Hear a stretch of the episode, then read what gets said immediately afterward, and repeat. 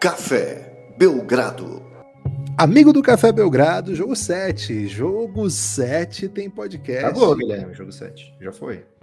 Jogo 7 acabou, meus amigos. E tem outro para rolar ainda, né? Mas se tem jogo 7, tem podcast de jogo 7. Eu, Guilherme Tadeu, estou com ele, o Lucas Nepomuceno, que nem me deixou fazer a minha abertura. Uso, velho. Hoje é jogo. Tá louco. Cara, eu, eu tá. fiz uma. Produzi uma super abertura de um texto aqui que deixaria as pessoas emocionadíssimas, mas só de raiva não vou ler também. Pô, Só vou falar o seguinte, Lucas. Jogo 7 é jogo da raiva, né? Meu amigo, que passeio em Boston. E eu não achei que ter esse passeio, não, Lucas. Tudo bem? Olá, Guilherme. Olá, amigos e amigas do Café Belgrado. Guilherme, eu não via é, um campeão ser amassado desse jeito desde quando o Rock perdeu para o Apollo Creed, né? Que ali foi. Mas os dois amassaram naquele caso, né? É, mas dessa vez foi um amasso gigantesco. Milwaukee Bucks, como disse o Romulo Mendonça né, na transmissão, refletiu, refletiu demais. O Boston botou o Milwaukee para refletir. E é isso, né? Boston avança, o campeão Milwaukee Bucks fica. E o peso da ausência do Chris Middleton, lógico, vai ser sentida. Mas a grande história aqui, Guilherme, é a história do vencedor, é a história do Boston Celtics, a história de um time que se reinventou durante a temporada e que agora colhe os louros, né? Guilherme, temos que falar qualquer dia desse sobre colher os louros. É, ou os lírios também, né? Tem até um, um, um livro né, com esse nome, olhar os lírios é do folha, É a folha de louro? É colher os louros? É tipo preparar para feijoada? Não, é os louros da vitória, né? Que quando a pessoa é, ganhava títulos na Grécia Antiga, elas ganhavam aquele negócio de pôr na cabeça, né? Que o pessoal chama de louro. Que era feito de folha de louro, não é não? não sei se é folha de louro. Feijoada. É, velho. Feijoada Cara, nasceu na Grécia Antiga. Não, aí você já tá. Comida dos campeões. Cara, aí você já tá entrando num terreno muito perigoso. Eu não iria nesse sentido, não. Okay. Ô, Lucas, que vitória do Boston Celtics.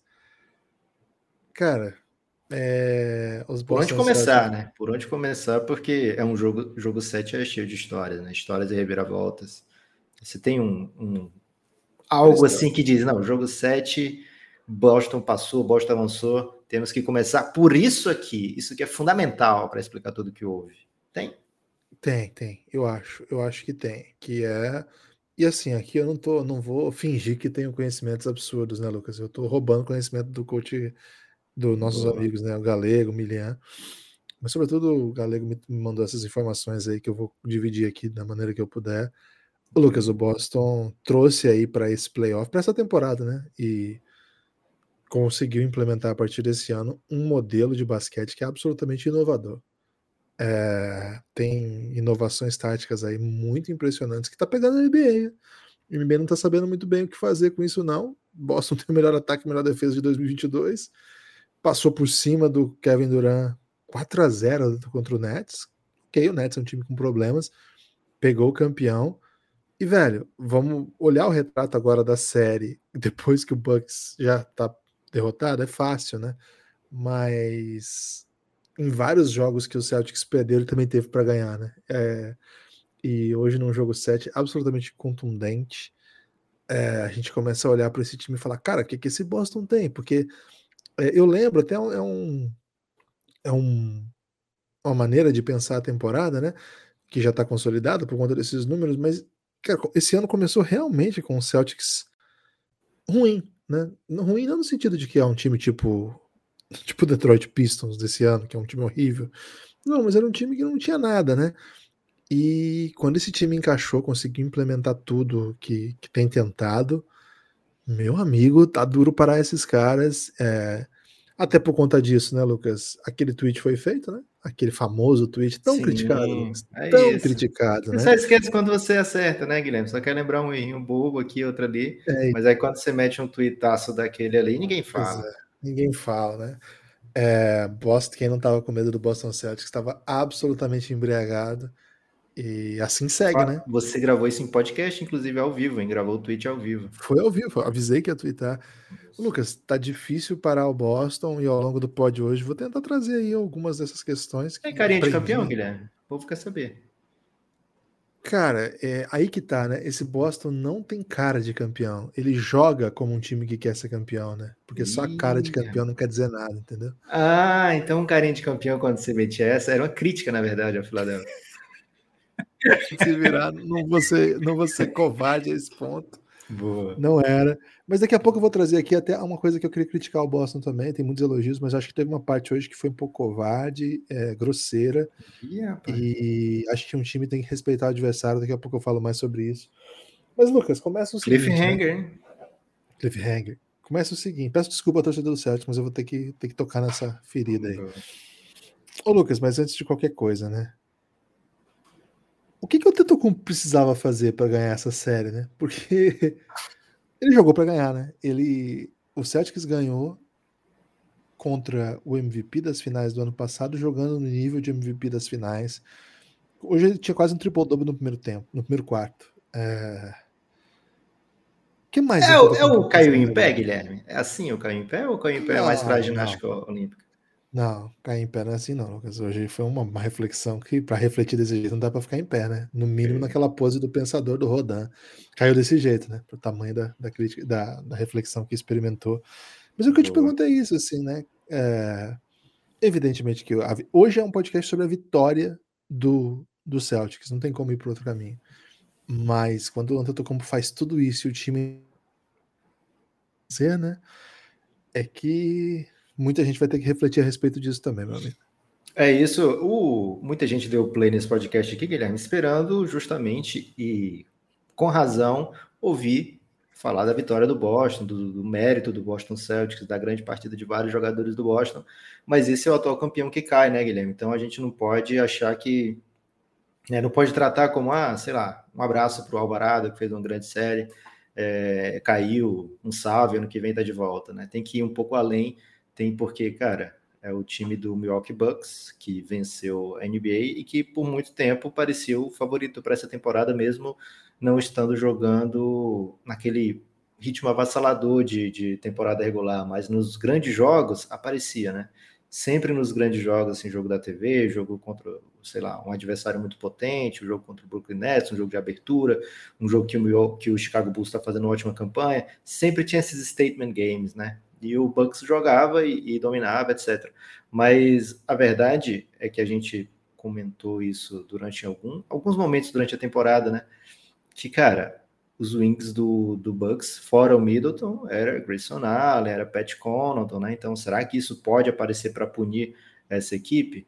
É, acabou acontecendo isso nessa série sem Chris Middleton, Wesley Matthews jogou muito além do que podia então, assim, Guilherme, você me pergunta o que, que o Yannis tinha que ter feito? Cara, eu não sei se dava para ter ido muito além do que foi feito, né?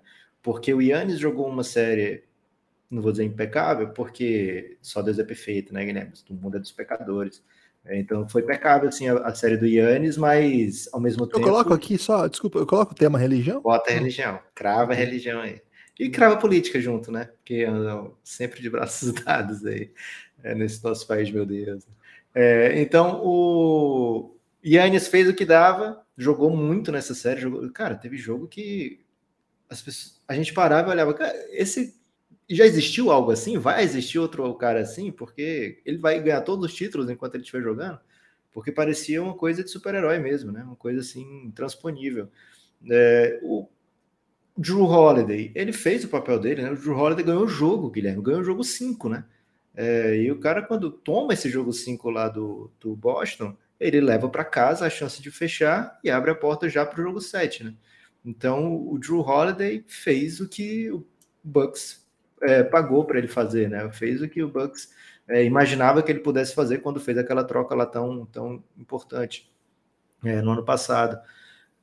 O resto da galera, o Bobby Portis fez bons jogos, o Wesley Matthews foi além do que podia, o, e o resto, sinceramente, Guilherme, se você está pensando em ser campeão, você não pode botar, ah, poxa vida, o Pat Connaughton postou 0 de 5 hoje, né? Que tristeza.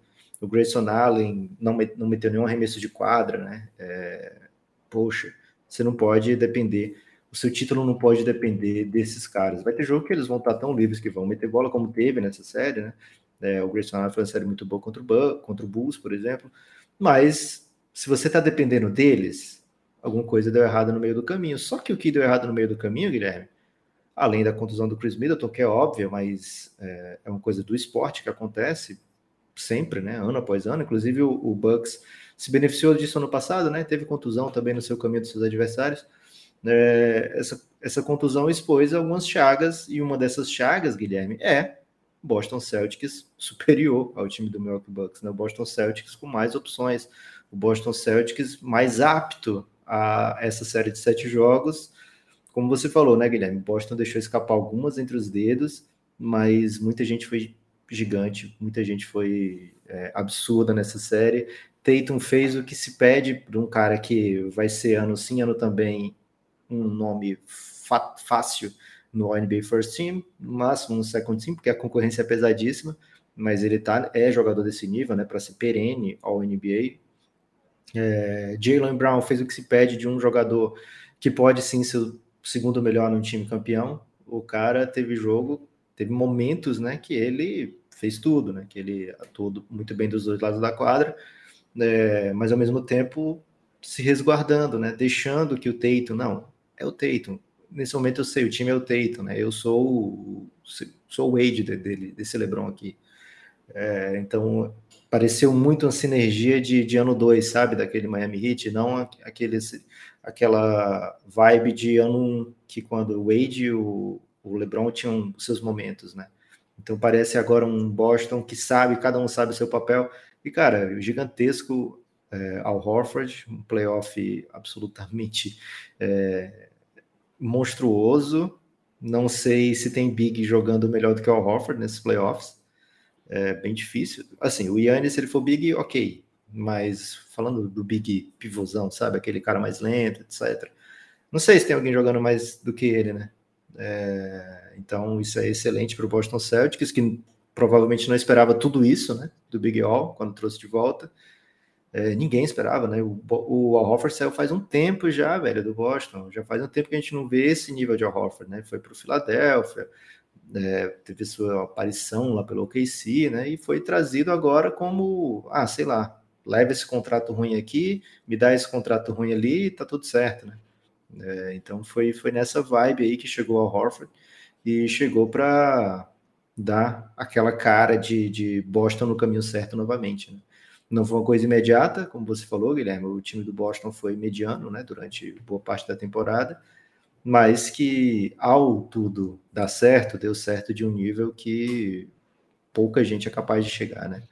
Ninguém alcançou em 2022 esse nível do Boston Celtics. Então, lógico, sai dessa série, derrotando o atual campeão com o Yannis jogando tudo isso, sai como favorito para o restante da temporada, né? Quer dizer que vai passar pelo Miami? Não.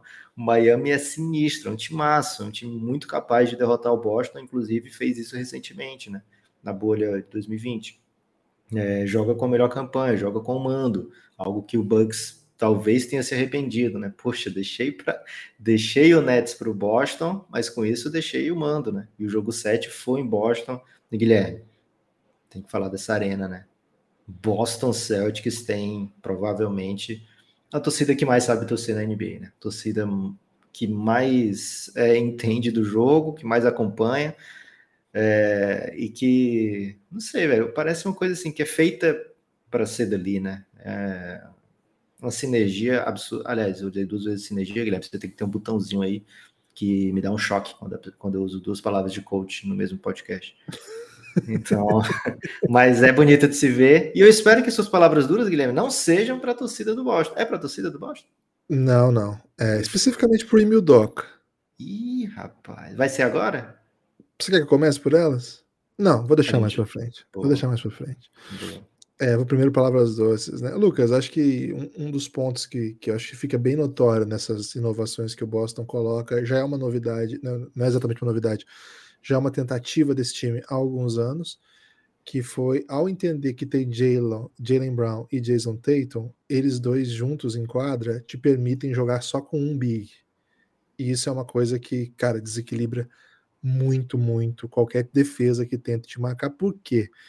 Porque assim, o seu principal e o seu secundário atacante, vamos dizer assim, né? Porque não é exatamente ball handler, porque aí tem o Marcus Smart também, mas vamos dizer assim, os seus dois principais, uh, suas duas principais armas ofensivas jogam na 3 e na 4.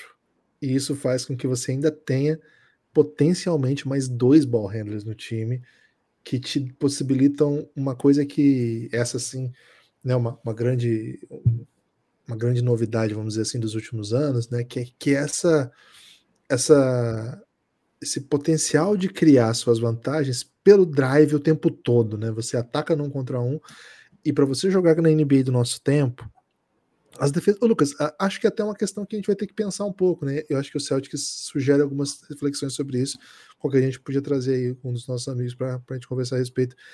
Que hoje em dia, né, me parece que as, as equipes já definiram que não existe como defender na NBA que não seja troca. É, claro que tem variações, a gente está vendo, por exemplo, uma série, né, não sei se vocês estão ouvindo antes ou depois do jogo 7 do Dallas, é, mas uma série que é, isso chegou ao limite que não dava para o Dallas jogar sem buscar uma outra opção, porque o Luca estava sendo assassinado pelos, pelos Suns, e aí tiveram que criar algumas outras leituras de, de defesa quando você chama a troca. Não se assim, é, a troca tem sido né, um fator decisivo. Todo, basicamente todas as equipes optam por esse uma chave de defesa. E isso faz com que os, os, os times que não estejam preparados para isso cara, basicamente vai ficar lá quicando, quicando, quicando, chutar de longe, né? Porque a vantagem não vai ser dada. A não ser que você tenha um time que espace muito bem. E aí vem, né? O fato de você ter Jason Tatum e Jalen Brown e mais um Big só. E nesse caso, o Big, Lucas, você já trouxe assim na sua abertura, Al Horford, né? Jogando como. Cara, sei nem o que dizer. não dá nem pra dizer que é jogando como o Hofford de antes, porque não, eu não é sei. eu não sei é se outra, ele era assim, né? O cara dá é, demais. É outro, é outro estilo de jogo. É, estou acima de 40% de 3 na série. Ou seja, um pivô que espaça se você fizer. Não são todos os jogadores que precisam fazer o drive, né? Você pode, por exemplo, ter um Grant Williams, você pode eventualmente ter até o Robert Williams, que nem chutar chuta, né? Mas compensa do outro lado da quadra muito e ocupa aquele, aquela posição próxima à sexta para se aproveitar das vantagens muito bem. Hoje o Grant Williams chutou, sei lá, todas as bolas possíveis e matou tudo, né, cara? Então é uma defesa que se, que você não ajustar no, no, nível suficiente, o cara vai começar a fazer bandeja. E se você começar a ajudar, você vai ter chuva de três pontos e aí você tenta fazer alguma, alguns ajustes defensivos, não tem por onde ir. É, hoje o Bucks foi, foi presa fácil, né? Quando o Celtics encaixou ofensivamente, né? As leituras de como que eles criavam os espaços, né? O, os esportes em geral, Lucas, são jogos de espaços, né? É, e o Celtic sabe ocupá-los, né? Criá-los e ocupá-los e fazer vantagem deles. Cara, de uma maneira bem, bem impressionante. Potencializa todo mundo, né? O Marcos Smart, que por muito tempo a gente olhava para ele e falava assim, cara, que bizarro. Porque o Marcos Smart era precisamente aquele jogador que ficava preso na, na troca e ficava quicando, quicando e mandava uma bola de três no aro, né? Esse foi o Marcos Smart, ataque dos Marcos Smart por muitos anos nos últimos na sua carreira, assim, né? Não é um jogador interessante é, ofensivamente, né? Não no nível que tá jogando. Mas agora como é que é, Lucas? Ele já pega a bola atacando close-out, já pega a, a, bola jogando em desequilíbrio, velo, veloz, né? Um time que ataca muito em transição. Então você já pega a defesa o tempo todo desprevenida. Cara, é um time pronto para jogar assim o Celtics, assim, ele não dá. É, é, a gente acompanhou juntos o que foi aquela revolução do Phoenix Suns, é, que o Phoenix Suns tinha, tinha que atacar em menos de 7 segundos, e você chegava na transição, e ao criar o primeiro espaço, né, você tentava potencializar, porque as equipes não estavam prontas para defender equipes velozes, né? Hoje a gente viu o Celtics matando bola, assim, um segundo. Assim, chegou no ataque, bola para caixa. É muito rápido, muito rápido. É, ao mesmo tempo, e aí eu acho que é uma outra coisa, defensivamente é um time, cara, que é muito inteligente, né? É um time que defende antes de qualquer coisa com o cérebro, é um time de, de defensores brilhantes, assim, claro que fisicamente são muito bons também, né? O Jalen Brown, Jason Tatum, Al Horford, talvez o Horford um pouco menos no sentido de atlético, explosão, mas muito inteligente e forte também, alto, né? É, defendeu o Horford, não tem como o cara ser fraco. Derek White também, Grant Williams, né? Que tem até uma grandeza glútea aí que, que pode tá, tá sendo em destaque também, viu, Lucas? Fala é... pouco, viu, Guilherme, do, do glúteo do Grant Williams. Pois é, hoje que ele matou. Não tô vendo nenhum bola. grande portal com matérias. Não tem, não tem mais. Aliás, hoje em dia os portais não fazem mais matérias sobre glúteos, né? É, é. uma pena. Então, é um Logo time no Brasil, que... né, velho? Já foi o país do glúteo. É isso. É um time que, cara, ao mesmo tempo que faz aquela tradicional aquela parede, né? Aquele muro para não deixar o Yannis atacar, que foi assim que todo mundo entendeu que tem que defender o Yannis. Só qual que é o problema dessa defesa, né? É, essa é uma defesa que você fecha o caminho para a cesta, um caminho que o Yannis cria porque ele é um, é um gigante, um monstruoso. Só que você, ao fazer isso, você acaba abdicando de defender os corners, ou se não os corners, outros espaços da linha de três. Você acaba criando muito, muito volume de três pontos. Acho que o primeiro jogo teve até esse retrato um pouco, né? O, o Celtics não tinha a menor ideia do que fazer com o Tetocumpo. Acho que nos melhores momentos do Tetocumpo ele consegue fazer com que ele seja indefensável, mas, cara, sem os companheiros ideais, o time do Bucks não é perfeito, estava desfalcado. E com uma defesa jogando nesse nível, Cara, e o Yannis fica muito sobrecarregado e os, as vantagens não vêm, né? Os o aproveitamento de chute do Bucks na série, especialmente no jogo de hoje, hoje foi bizarro, né? Acho que na série foi 30%, hoje foi 14%. Então foi uma coisa assim que não, não existe. Pelo menos enquanto tinha jogo, depois, depois virou doideira. Virou passeio? É, virou passeio, pô. Lá vem eles de novo, né? Lá vem o Grant oh. Williams de novo, né? É, cara, 7, é, hein? 7 de 3 o Grant Williams. 7, né? Sabe quem fez uma? O Yannis. O Yannis atacou, fez uma, e no primeiro, no primeiro quarto ainda. 7 né? a 1. É isso. Então, velho, não tem nem por onde ir. É... Espetacular. O Celtics está na final de conferência. Cara, quando começa a temporada, né, nos primeiros meses de temporada, quem não tinha menor pinta de que isso fosse acontecer. Menor pinta. Mas um técnico precisa de trabalho, né, Lucas? Precisa de tempo, né? Olha aí, aqui vai uma crítica, Lucas crítica dura também a, ao Atlético Paranaense que demitiu o Carilli, né? Depois Isso, de 20 é. dias, 20 dias no comando. O que, que o Carilli podia ter feito em 20 dias, gente? Imagina o se o Celtão demitiu o Doca, hein, com 20 dias. Cara, ele foi muito pressionado, né? Aliás, esse move, até te passo e além dos comentários Mas técnicos. Eu senti que você queria que o Yudoka fosse demitido, Guilherme. Você tem palavras bem duras para ele? Não, não é palavra dura. Eu vou passar a palavra e na volta eu falo. Okay. É, além dos comentários técnicos, né? Eu queria que você falasse um pouco sobre esse movimento de o na bolha o Billy Donovan, Billy Donovan não, o Brad Stevens. Brad Stevens cansa de basquete, muito louco, né? Na, na, bolha, o cara ficou o dia inteiro com basquete e descobriu que não amava mais a profissão. É, queria ficar envolvido com basquete, mas não queria ficar mais na beira das quadras, cansou e pensou. Ele cansar de ser GM, ele vai, vai, vai ser dono agora do Boston? Não, eu cansei de ser GM, vai, deixa eu ser dono aí, vai lá. Caiu, só cai para cima, né? é... E cara, quando vem esse move dele virar o, o GM, fica aquela coisa assim, cara, esse cara é um, é um dos grandes pensadores do basquete. Isso é um fato.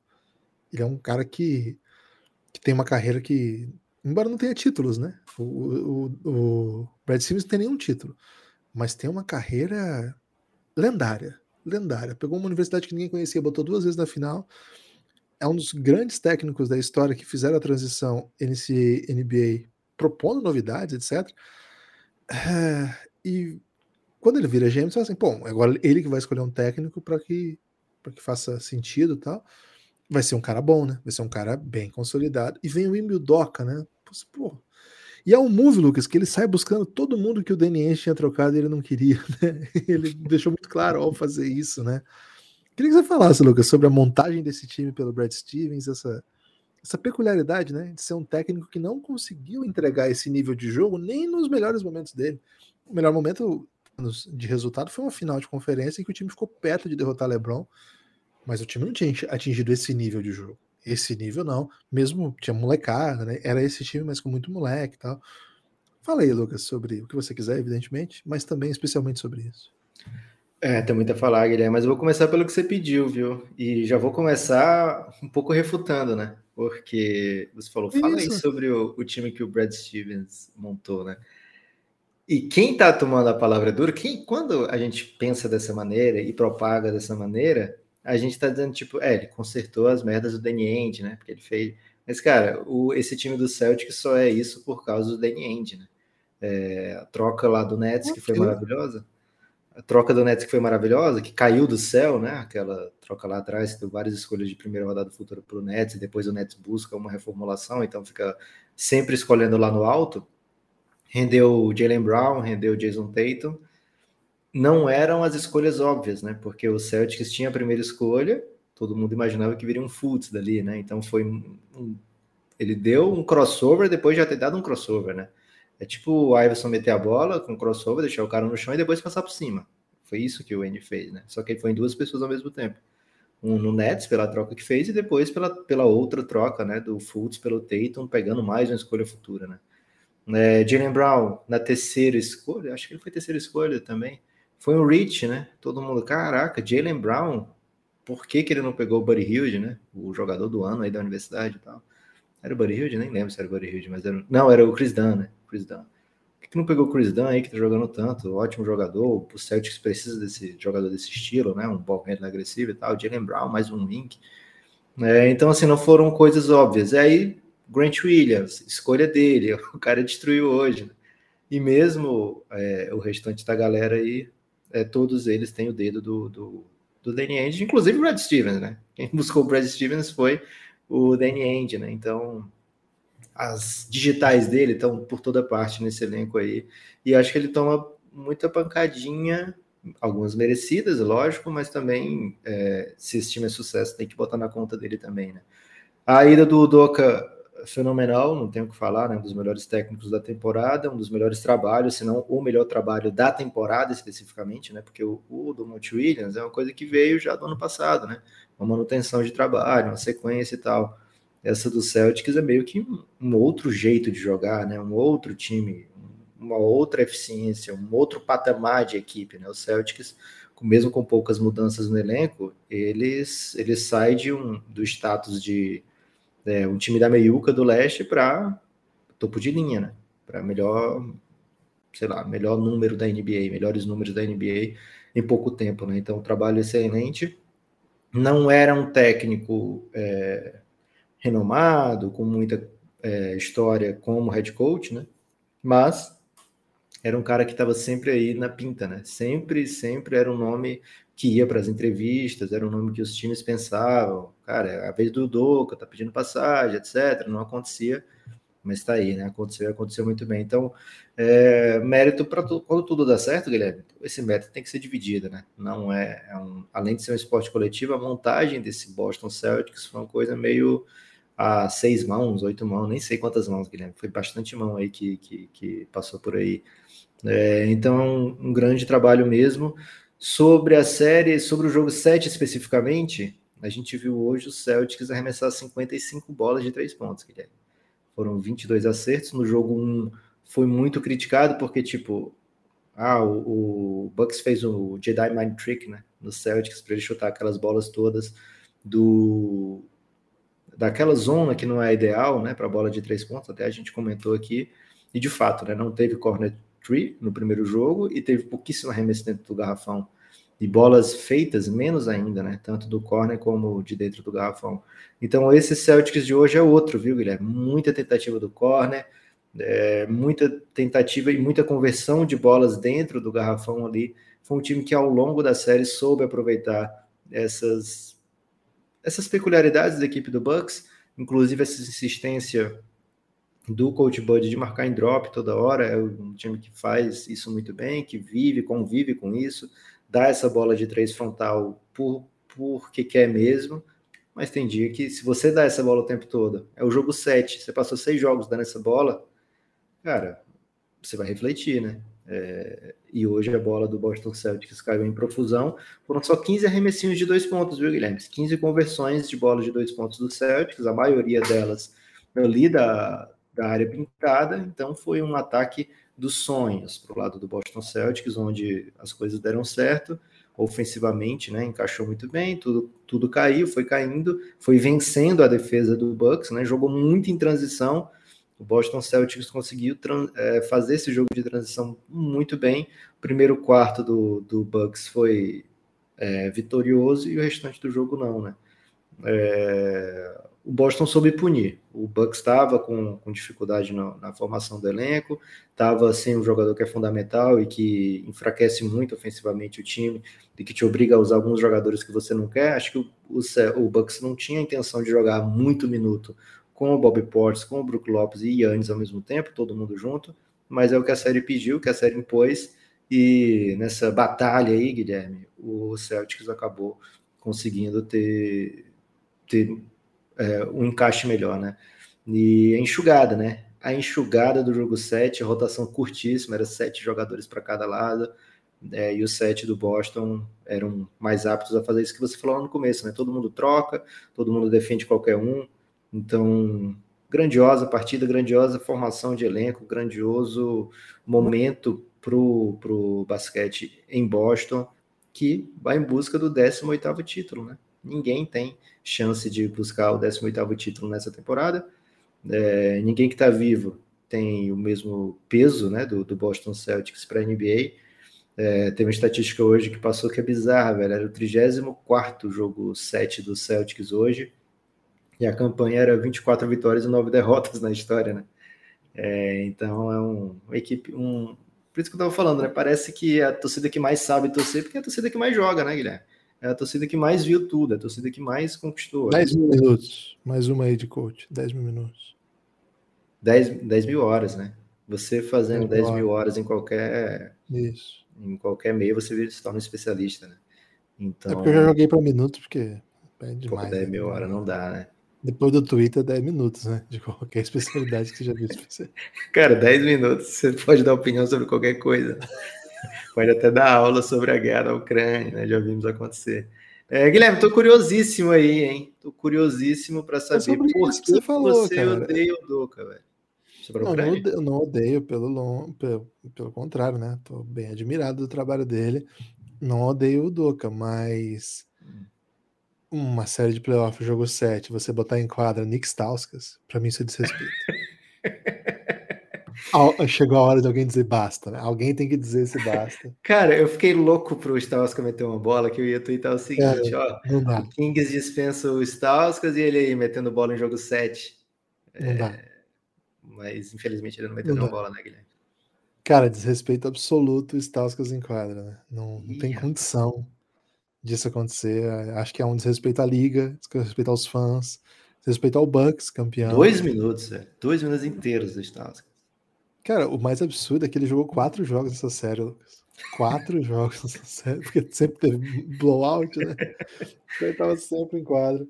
Cara, eu, a primeira vez que eu vi o Stauskas no banco do Boston, eu levei um susto, né? Falei, até mandei mensagem pra você, cara, o Stauskas tá no céu. Devia ter mandado só assim, Stauskas. Então, Stauskas?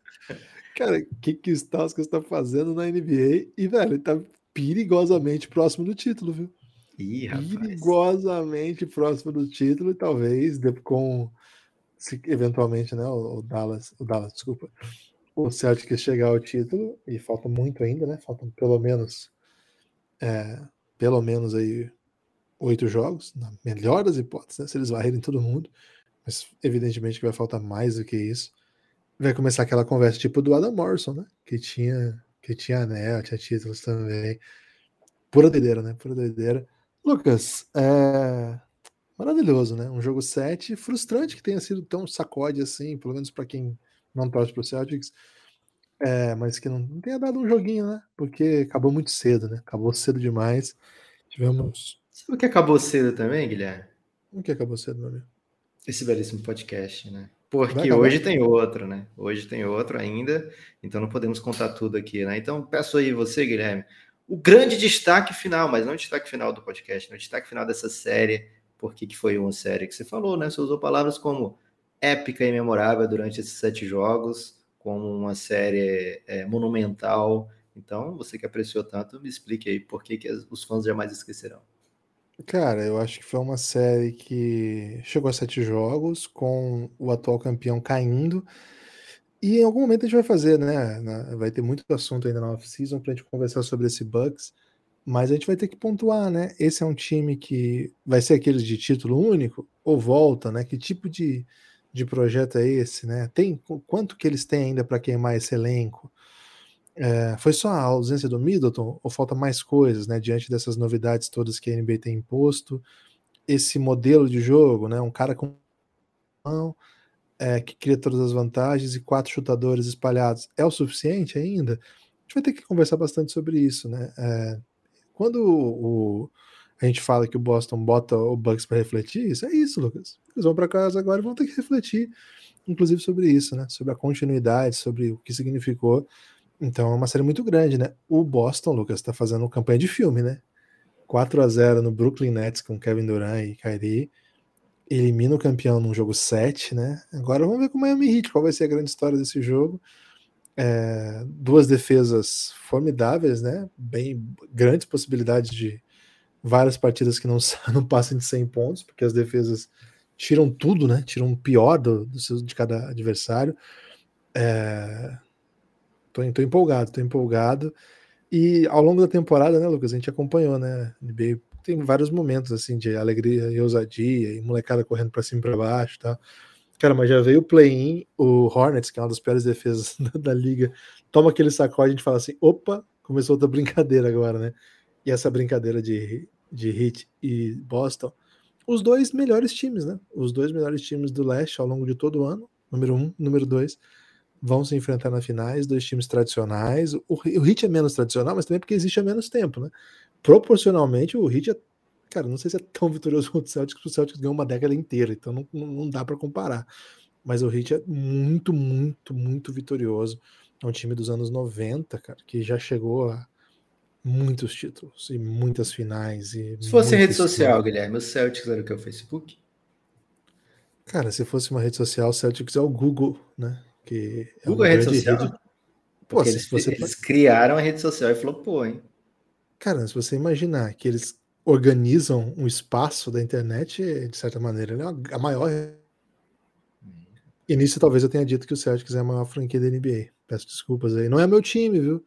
As pessoas às vezes Acho Todo mundo sabe agora, Guilherme, que vazou durante o jogo que passou na ESPN. A ESPN vazou aí informações sigilosas sobre Guilherme Tadeu, mas que foram negadas oficialmente pelas organizações do Café Belgrado. Desconhecemos aí esse isso que foi falado. Não, eu, não, eu não vou fazer nenhum comentário sobre isso que Guilherme, é eventualmente é seguro, teria vazado. Quem sabe a gente vai pedir retratação ou não, mas certamente não fica por aqui, né? O meu destaque final, Guilherme, é agradecer as pessoas que apoiaram o Café Belgrado durante o dia de hoje, viu? Inclusive durante essa gravação desse podcast. Durante esse teve? podcast teve o, grande Fernando Borges, ele Boa, assinou o Café Belgrado durante a gente está gravando aqui numa live na Tabum. Aliás, baixa o aplicativo da Tabum para estar sempre junto do Café Belgrado. Além dele, Vitor Miranda assinou hoje o nosso conteúdo e o Jonathan Ribeiro, que assinou o plano Insider, viu, Jonathan? Entra lá no Giannis, hein? Já te mandamos aí o convite. É, então, um forte abraço a todo mundo que tem apoiado o Café Belgrado. Estamos precisando muito, né?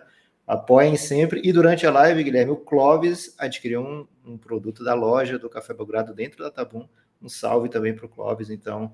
E forte abraço a todos vocês ouvintes. Escute aí na sequência, jogo 7, Suns e Dallas. Só dá o link aqui, ó, orelo.cc barra Café Belgrado. Vou repetir, hein? orelo.cc barra Café Belgrado. Você tem acesso a todo o conteúdo de áudio que a gente já produziu. É muita coisa mesmo. E ainda, é, se for a partir de R$ reais, já desbloqueia todo o conteúdo de áudio que tem lá no Orelo, que é o aplicativo onde está organizado esse, esse plano de apoio. Se for de um plano, se você apoiar com 20, você vem para o nosso grupo no Telegram, que é maravilhoso, é lendário, é espetacular, você vai se divertir com certeza. É, e é o seguinte, né? Além de você ter essas recompensas, você tem, vamos dizer assim, a, o mérito de contribuir com a existência e permanência do projeto Café Belgrado. Então, se você gosta da gente, orelo.cc barra Café Belgrado. Valeu, forte abraço.